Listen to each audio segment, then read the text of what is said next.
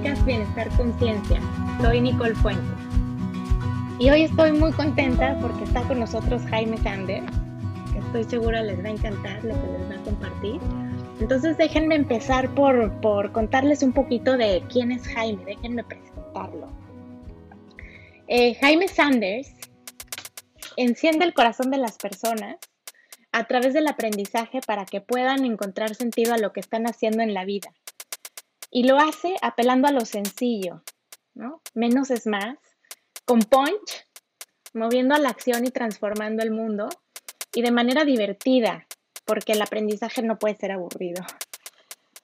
Déjenme les cuento un poco más de qué ha hecho, en qué ha trabajado y qué ha estudiado. Eh, Jaime estudió en el Kinder Peque Jesús. Ajá. ¿Verdad que no habías escuchado antes que alguien mencionara en qué Kinder estudió en su hoja de vida? Bueno, después estudió administración en la Facultad de Negocios de la Universidad La Salle y una maestría en dirección estratégica del capital humano. Algunos de sus trabajos han sido hacer encuestas de casa en casa, cajero en la tiendita de la esquina, bolero, mensajero, asistente de oficina y escritor de cartitas de amor. Empezó su carrera como consultor hace 10 años en temas de reclutamiento, después en temas de desarrollo organizacional. Entre las muchas cosas que ha estudiado, una es una especialidad en psicología clínica y de la salud en el Instituto Superior de Educación con sede en Barcelona. Está certificado como coach ontológico tiene un máster en creatividad e innovación, en visual thinking. Y bueno, la lista es larga, tendríamos que quedarnos aquí mucho para, para terminar de recorrer la hoja de vida de Jaime. Jaime, wow, felicidades por todo esto, bienvenido. Me encanta tenerte aquí y estoy seguro que a la audiencia también les vas a encantar porque yo te escuché una vez en una de tus conferencias y, y como que dije, alguna vez algo tengo que hacer con Jaime, entonces qué bueno que estemos empezando con este podcast. Eh, y bueno, pues te vamos a ir conociendo poco a poco en, el, en este capítulo, pero pues cuéntanos un poquito, o sea, cómo llegaste a donde estás hoy, o sea, o por qué haces lo que haces.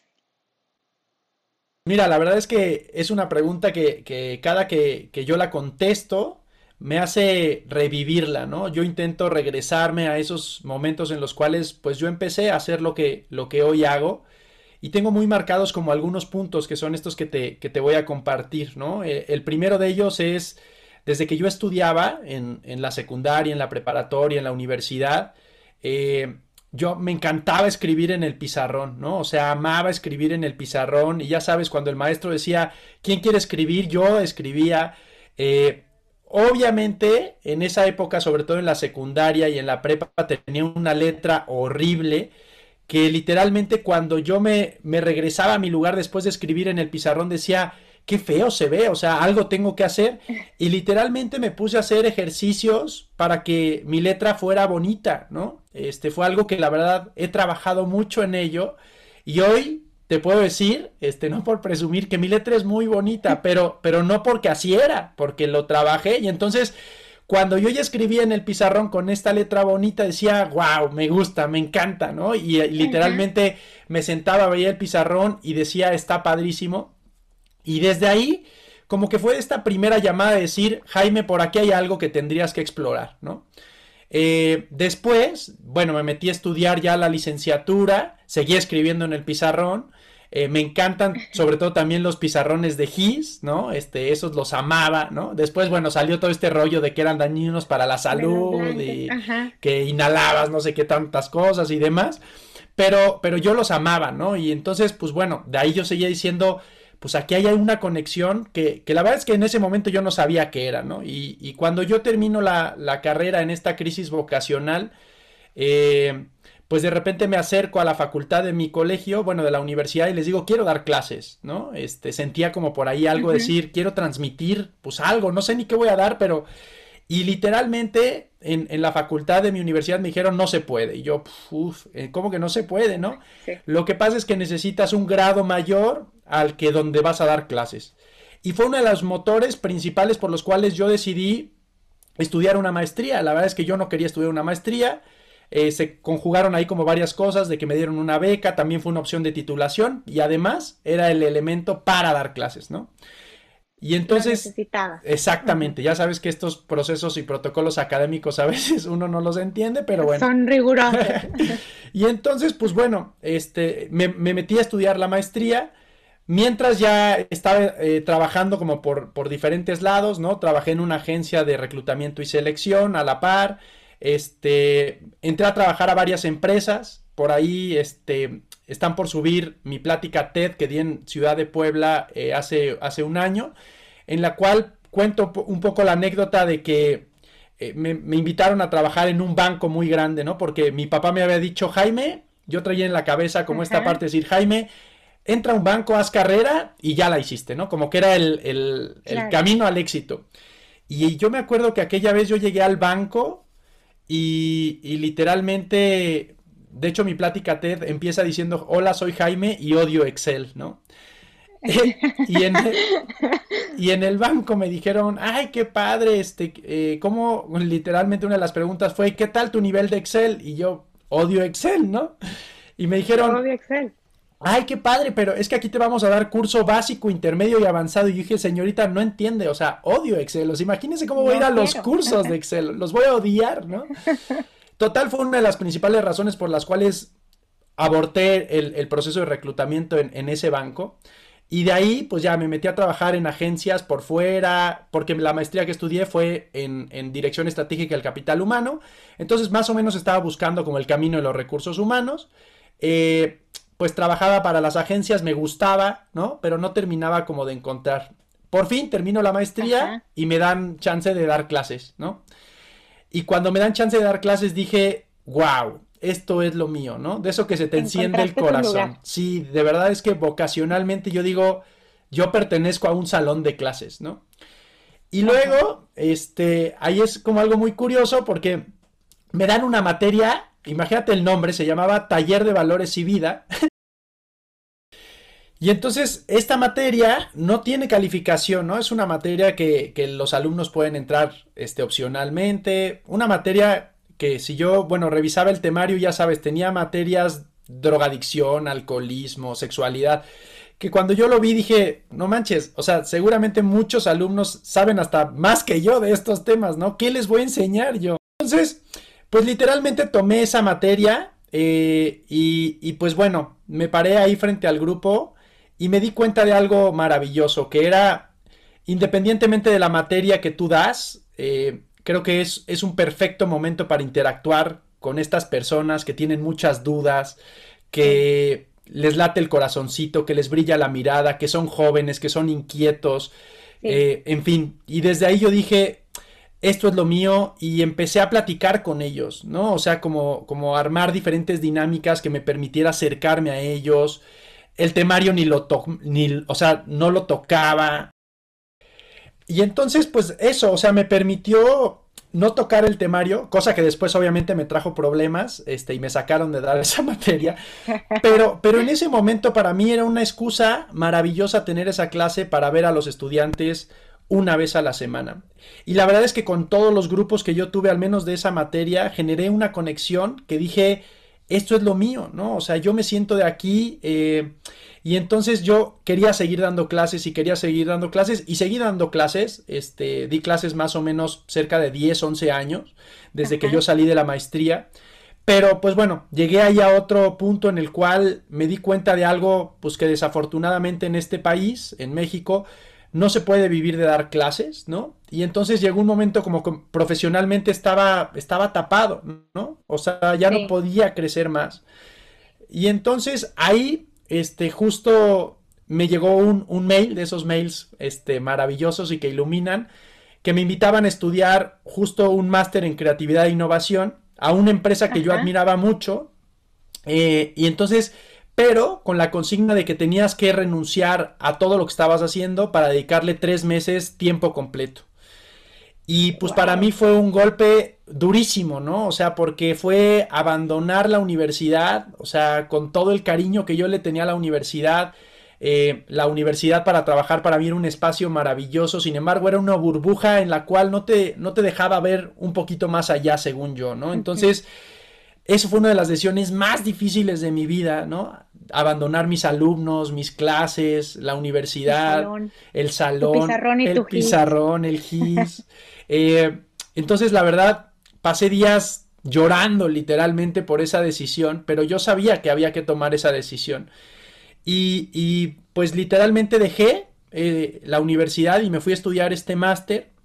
Y ahí fue mi primer contacto con la consultoría, con el tema de, de llevar algunos proyectos, porque en este máster había algo súper padre que era proyectos reales en los cuales tú tenías que hacer como propuestas todas las semanas, ¿no? Entonces todas las, todas las semanas hacías casos reales y eso me dio muchísima experiencia en este sentido de la consultoría.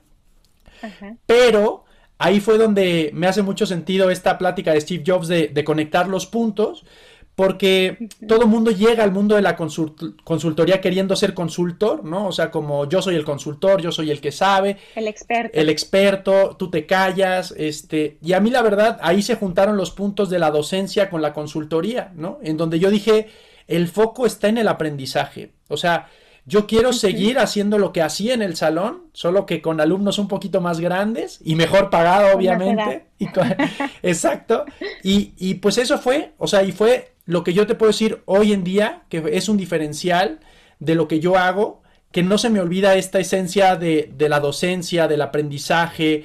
Yo estoy todo el tiempo pensando cómo le puedo hacer para que el tema llegue, ¿no? No para que el tema sea complicado, no para que yo quede como el experto.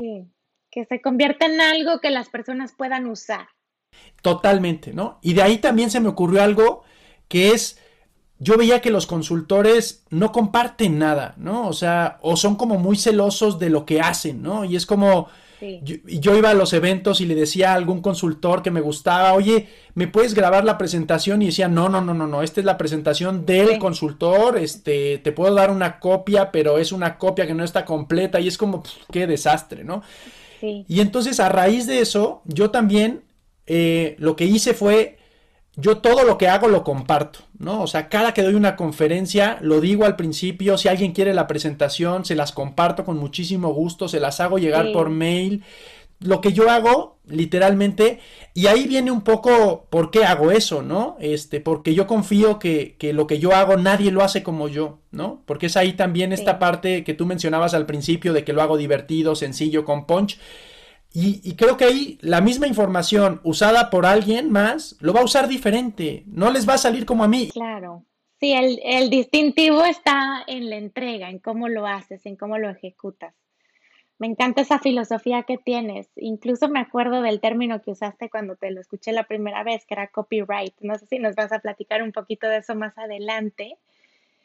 Y, y también me acuerdo que, que tú hablas mucho de esta filosofía de vida que tienes que resumes en las palabras, esto es lo que hay.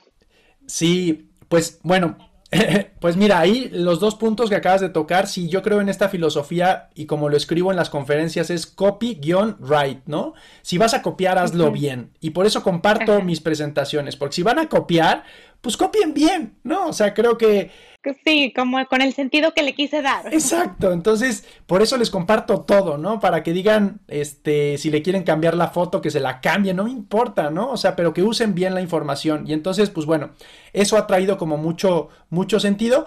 Y bueno, nada más para cerrar ese punto, yo ahí empecé como mi esta carrera en la consultoría, en, en, lo que ahora me dedico, y hace más o menos como dos añitos eh, me metí más al rollo de las conferencias, en donde literalmente la filosofía que comparto en mis conferencias o el mensaje principal que quiero dejar es mi filosofía de vida, que es esto es lo que hay. Y tiene unos paréntesis que después de decir esto es lo que hay, dice no hay más y con esto es suficiente, ¿no? Y esto es lo que hay, pues es, es una filosofía de vida en la cual eh, yo veo que mucha gente siempre está como, como en pelea con lo que era o con lo que quiere llegar a ser. Y para mí es muy importante empezar por un ejercicio de aceptación. O sea, si tú me preguntaras qué es esto es lo que hay, yo te podría decir es un ejercicio de aceptación, es un ejercicio de cariño, de amor puro, ¿no? Y es un cariño de decir, esto es lo que tienes, con esto trabaja y dale, ¿no? O sea, basta de quejarte, últimamente y más ahora en la pandemia también comparto un mensaje que es stop al drama, ¿no? O sea, paremos ya al drama, ¿no? Parece que Buenísimo. Sí, el drama está aquí, tenemos que trabajar con esto. Exacto, ¿no? Y entonces algo perfecto que contrarresta el stop al drama o al drama, pues es decir, esto es lo que hay, ¿no? O sea, oye, quiero llegar a ser director general, buenísimo, pero esto es lo que hay. Ahorita eres becario, dale con lo que tienes y entonces vas a llegar a ser director general, ¿no? Y entonces esto es lo que hay. Para mí al principio era una frase solo, ¿no? Y después lo empecé a desarrollar en un manifiesto que tiene cinco puntos, que son como los puntos clave de esto es lo que hay, ¿no? Este, que ahorita con mucho gusto te los comparto.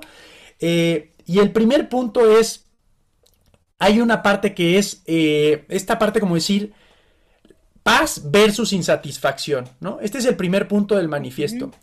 Y yo lo que digo en ese punto es que muchos golpes que damos y recibimos en la vida son producto de la insatisfacción, ¿no? O sea, la gente cuando está insatisfecha empieza a joder y empieza a molestar a los demás, ¿no?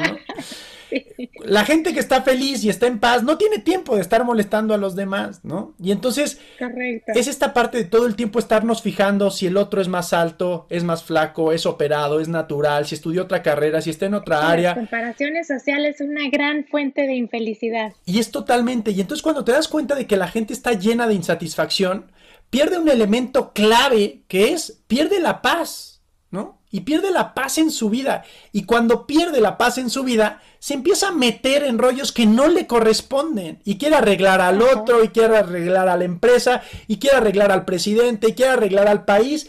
Y es, güey, o sea, empieza primero por tener paz tú, ¿no? Y entonces el primer punto de esto es lo que hay. Literalmente cuando yo digo esto es lo que hay, es un llamado a la paz desde lo profundo, lo básico, que es estar en paz contigo. Hacer las paces contigo verte en el espejo y decir, esto es lo que hay. Y verlo con paz, y verlo con compasión, y verlo con cariño, y dejarte de pelear contigo mismo en el espejo, y dejarte de pelear contigo cada que cometes un error. Y entonces, literalmente decir, esto es lo que hay, es recuperar esta paz. Me encanta lo que dices, porque en psicología positiva hay una fórmula que dice que la felicidad es esta diferencia que hay entre lo que tienes y lo que quisieras tener, entre lo que hoy eres y lo que quisieras ser, entre lo que hoy es realidad y tus expectativas. Y entre más grande sea esa brecha, pues más es la infelicidad. Y entre más alineado está, pues más feliz te sientes.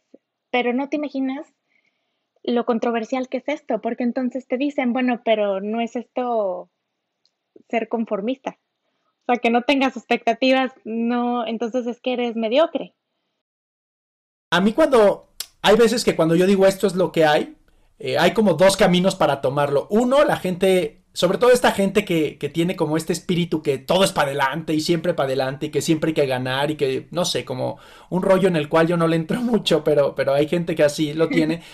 Cuando ellos me dicen, Jaime, es, que a lo mejor esto es lo que hay, me suena conformista, que me quede ahí para siempre. Y mi respuesta es, esto es lo que hay, es un punto de partida, no un punto de llegada. O sea, parte de eso, de aceptar lo que eres, lo que tienes y dale para adelante, ¿no? Y llega a donde quieras llegar. Pero el primer, o sea, el primer paso, yo siento que para llegar a ese lugar, pues es decir, estoy en paz con esto que tengo, esto es lo que hay y a partir de aquí empiezo a construir, ¿no? Y entonces yo siento que ahí cambia, ya no hay conformismo, sino al contrario, hay agradecimiento, hay valor, hay aceptación, hay amor, hay muchísimas cosas que, creo que construyen para algo súper más, o sea, algo mucho más lindo, ¿no? Claro, partir de la realidad, de las cosas como son, sin que eso quiera decir que así tienen que quedarse, ¿no? Sin, como tú dices, un punto de, de partida. ¿Cuál es el segundo punto en el manifiesto? Pues mira, el segundo punto es eh, lamento del pasado contra futuro preocupante. Y esta yo siento que es una de las peleas más taquilleras que todos tenemos en la vida, ¿no? El estar yendo hacia el pasado y hacia el futuro todo el tiempo, pues nos desconecta con el momento presente, ¿no? Y entonces, para mí decir esto es lo que hay, es hasta una forma de meditar porque me regresa al presente de un madrazo, ¿no? O sea, me regresa al presente de un golpe y me planta aquí donde estoy, ¿no? Y entonces también yo obviamente cuando lo uso y digo esto es lo que hay, me regresa a este momento en donde sí puedo hacer algo, en donde sí puedo empezar a aceptarme, en donde sí puedo empezar a construir y dejar de estar como pensando si hubiera o qué pasará, más bien decir, esto es lo que hay, este es el momento presente y aquí me pongo a trabajar y entonces cuando yo digo esto es lo que hay, pues es una forma de meditar regresando al presente y empezando a construir desde ahí, ¿no? Entonces ese es el segundo punto, dejar de futurear, dejar de ir al pasado y ponerme aquí en el presente, ¿no? En donde realmente se puede hacer algo, donde puedes construir algo que seguramente o, eh, con el tema de psicología positiva tú conoces mucho más, ¿no? Sí, justo me viene a la mente esta idea de que las personas que pasan mucho tiempo en el pasado tienden a la depresión o a la melancolía y a la nostalgia, porque lo mejor ya pasó, ¿no? Y las personas que son residentes de medio tiempo del futuro, pues casi siempre están ansiosas y preocupadas. Entonces, justo una gran herramienta es esta de tratar de habitar el momento presente. Las personas que viven con más tranquilidad y paz y felicidad son estas que justo como dices tienen la habilidad de estar hoy, aquí, ahorita, en el presente. Sí, y sabes, bueno, ahí eh, nada más rápido voy a contarte una anécdota que a mí me hace mucho sentido. Y es antes, cuando yo iba, yo iba a la playa eh, de chiquito, ¿no? Con, un, con unos primos. Y nos parábamos ahí en una roca y nos sentábamos en una roca que estaba, o sea, que daba, justo estaba como en medio del mar. Y cuando nosotros de repente empezábamos a platicar, ya sabes, como, como niño, ¿no? Y como adolescente empieza a contar como que historias y demás. Y de repente nosotros decíamos, no, imagínate que aquí abajo hubiera unos tiburones, y no sé qué, y no sé qué. Imagínate que aquí llegaran y que no nos dejaran salir, y no sé qué. Y entonces, claro, conforme las historias iban avanzando, pues el miedo crecía muchísimo. Cuando de repente nuestros papás nos decían, hey, vénganse a comer, nadie se quería bajar de la piedra porque justo sí pensábamos que había tiburones y de hecho desde ahí con unos primos tenemos el, verbo tiburonear, ¿no? O sea, es como, güey, deja de tiburonear. Y es esto, ¿no? el ir hacia el pasado y hacia el futuro, siento que es tiburonear, como decir, güey, te haces tantas historias que después ya ni siquiera quieres salir, ¿no? O sea, ya ni quieres bajarte de la piedrita. Estás siendo prisionero de tus historias. Exacto, y creo que bueno, eso nos pasa bastante. Súper, sí, tal cual. Bueno, el 3, ¿cuál es? Pues mira, el 3 eh, es lo que eres contra lo que no eres, ¿no? Eh, y ahí creo que también este punto es muy presente porque a veces queremos aparentar cosas que no somos, ¿no? Y creo que hay esta frasecita que me hace a mí mucho sentido que es entre más apariencia, más carencia, ¿no? Mientras más queremos como presumir, mientras más queremos decir, pues así soy, pues quiere decir que así no eres, ¿no? Es como eh, defender estas máscaras que nos hemos puesto a lo largo de la vida y cuando yo digo esto es lo que hay, literalmente es darte cuenta de lo que sí eres, o sea, darte cuenta que sí tienes, o sea, que, para qué eres bueno en esta vida, pero también darte cuenta de lo que no eres, ¿no? Y decir, ¿sabes qué? Yo no soy bueno para esto, odio Excel, no soy bueno para, para hacer tal cosa, pero sí soy bueno para hacer esta otra. Y ahí se abre una puerta maravillosa que es la puerta de pedir ayuda. Cuando yo me doy cuenta de mis límites, de lo que sí soy capaz, pero también de lo que no soy capaz, me acerco a la gente para decir, oye Nicole, tú eres buena para esto, ayúdame en tal cosa, ¿no? Este, y así se hace como un intercambio, pero gracias a un ejercicio de aceptación, de decir, esto sí soy, pero esto también no soy, ¿no? Es como renunciar a eso que, que según nosotros somos, pero en cierta parte sabemos que no somos, ¿no? Es más una apariencia que sostenemos. Entonces, cuando yo digo esto es lo que hay, es un ejercicio de aceptación, es reconocer lo que eres, agradecer lo que tienes y abrazarlo con todas tus fuerzas. A eso se refiere el punto número 3. Y me encanta, y dejar ir lo que no eres, ¿no? Lo que no te gusta o lo que no quieres ser, lo que no te interesa, aunque al resto del mundo le interese mucho. Totalmente, ¿no? O sea, hay muchas cosas que hemos aprendido a hacer por necesidad, pero también yo te diría cuánto de esas cosas disfrutas hoy hacer, ¿no? A lo mejor hay que soltarlas ya porque no te da nada, porque no disfrutas, etcétera, etcétera, etcétera. Súper. De ahí pues pasamos al punto número 4, ¿no? De este manifiesto, que el punto 4 es el, punto que, que, agregué como más reciente y es la idea de competir versus compartir. Eh, yo literalmente creo más en un mundo de compartir que de competir. Siento que este mundo está bastante jodido por el exceso de competencia, ¿no? Nos ponen a competir desde que somos súper chiquitos, ¿no? Y en cosas a lo mejor absurdas, entre comillas, ¿no? Como oye, tu hermano ya caminó y tú para cuándo, ¿no? Y este, tu, tu hermana ya tuvo hijos y tú para cuándo, y tú cuándo te nos casas. Y así eso va creciendo, pues en la escuela lo mismo, ¿no? Fulanito sacó 10, tú este, sacaste tanto, eh, aquel ya tiene tal empleo, aquel ya gana tanto, y pareciera que entonces la, la vida se vuelve un, una parte donde hay que competir, competir, competir, competir, y si no, no eres nadie, ¿no? Y ahí nada más quiero abrir un paréntesis porque yo sé que hay gente súper competitiva y no tengo problema con la gente competitiva, ¿no? Eh, de hecho, la palabra competencia viene de competente, eh, ¿Y eso qué significa? Que la competencia tendría que ser contigo, hacerte más competente tú y dejar en paz a los demás, ¿no? O sea, dejar de estar molestando a los demás en esta competencia sana, que a lo mejor es un, es un concepto que yo la verdad odio con todas mis fuerzas, porque no, no, no creo que exista una competencia sana.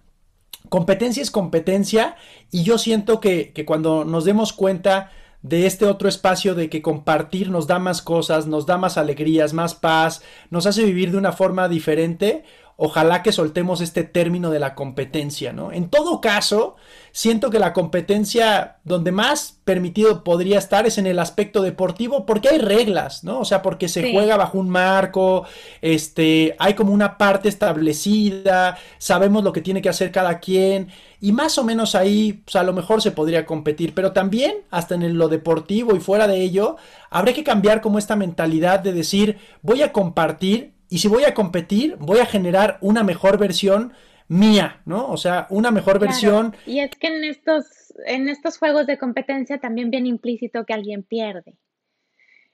Y luego te escucho y me, y me, voy así a todos los escenarios donde la gente compite y las mamás compiten a través de los hijos. ¿Quién es la mejor peinada? ¿Quién es la mejor vestida? Luego sales al estacionamiento y quién tiene el mejor carro. Entonces es competencia y competencia por todos lados y en donde y a fuercita va a haber entonces los ganadores y los perdedores. Y, qué ganas de estarnos complicando la vida, sobre todo con estas comparaciones sociales en donde sí o sí, eventualmente te va a tocar perder, porque va a haber alguien más guapo, más inteligente, más rico o más completo en lo que sea que tú quieras, ¿no? Sí, y eso si, nos ponemos a ver, sobre todo porque el manifiesto de esto es lo que hay, pues van construyendo los puntos, ¿no? O sea, el 1 construye sobre el 2 y el 2 sobre el 3. O sea, a lo que voy con eso es que para llegar a compartir en lugar de competir, pues hay que haber tenido paz, hay que entender qué eres y no eres, hay que estar en el presente y entonces sí ya puedes compartirte, ¿no? O sea, que eso es lo más bonito que podemos hacer. Cuando tú te compartes lo que eres, esta paz, esta pasión que le pones a las cosas, te das cuenta de que competir es una pérdida de tiempo, literalmente, ¿no?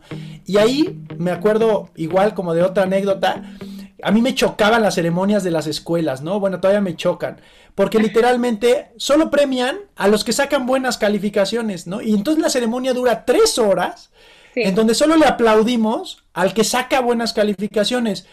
Y no será, por ejemplo, por ahí que podemos aplaudirle al que me metió el mejor gol del, del recreo o a la que baila mejor. O sea, pareciera que solo podemos darle un aplauso a la gente que es el mejor, ¿no? Y entonces ahí... En ciertas cosas, además, como tú dices, solo valoramos ciertas cosas, una de ellas las calificaciones. Entonces, si tú eres bueno para colorear, pues sorry, porque de ese premio no hay. Entonces te quedas fuera. Y ahora también, Jaime, la cosa que ha pasado en, las, en los colegios es que por esta mortificación de los que se quedan fuera, entonces ahora también le dan un premio para todo incluso te dan premio por hacer lo que tienes que hacer, ¿no? Porque llega temprano al colegio, ¿no? Pues, pues es parte de, lo que tendrías que hacer, ¿no? Llegar temprano o porque se sienta derecho, no sé.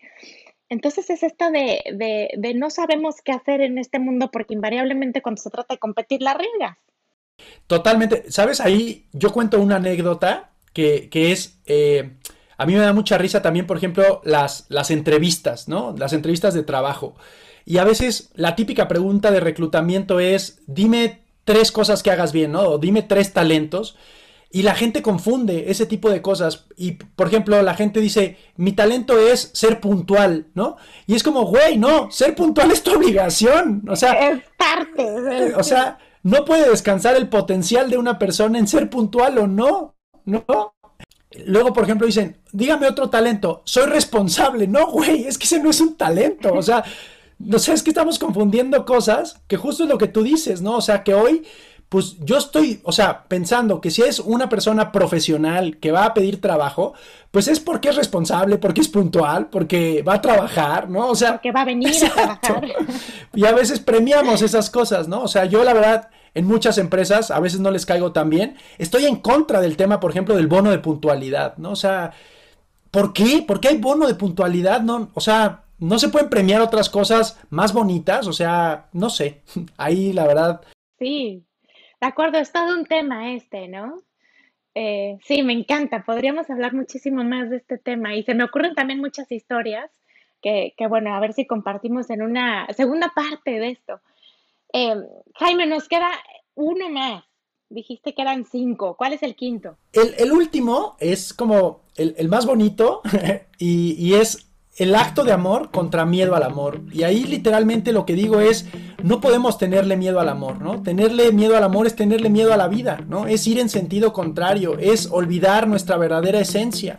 Y entonces cuando yo digo esto es lo que hay, literalmente es hacer una declaración de amor, pero pura, loca, incondicional, del bueno, apasionado, romántico, porque se trata de amarte a ti mismo, ¿no? Lo que te decía hace rato es verte en el espejo con amor y decirte, así estás bien pinche bonito, no necesitas más. O sea, eso es lo que hay y no necesitas más. Y entonces me gusta cerrar con este punto, porque habla como de esta parte de decir, recordar nuestra esencia. Todos estamos aquí por amor, ¿no? Y creo que eso a veces se nos olvida y nos hablamos feo y nos tratamos mal. Y ojalá nos pudiéramos tratar con más cariño, con más amor y perdiéramos como este miedo a amar, a entregarnos. Y creo que desde ahí empieza como el pararte en el mundo para decir esto es lo que hay. Me encanta, Jaime. Muchísimas gracias. Em, ¿Hay algo más que quieras compartir antes de despedirnos? Pues Nicole, nada más agradecerte, o sea, de verdad para mí el compartir esta filosofía, eh, de repente yo lo hago con mucho cariño, lo hago con toda la pasión del mundo y tener estos espacios para mí es algo increíble. Eh, para mí también, si me quieres invitar a una segunda edición, encantado, soy eh, un fan de colaborar. Entonces, nada más agradecerte, ¿no? De verdad, Muchas, muchas gracias por este espacio, por compartir esta plática. La pasé increíble y ojalá que, nos volvamos a ver en este espacio. Ay, Jaime, pues todo es de dos vías, todo es correspondido. Muchísimas gracias. Antes de que nos despidamos, por favor, comparte con la audiencia tus redes sociales, dónde te pueden encontrar. Eh, si alguien quiere conocer más de tu trabajo, dónde, dónde buscar, en qué puerta tocar, cuéntanos. Pues mira, estoy en todas las redes sociales. Este, estoy en, tengo mi canal de YouTube que es Jaime Sanders, mi página que es Jaime Sanders en Facebook.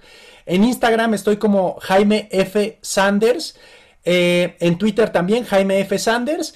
Y pues también pueden entrar a cualquiera de mis páginas que es www.jaimesanders.com o www.ingenio.guru.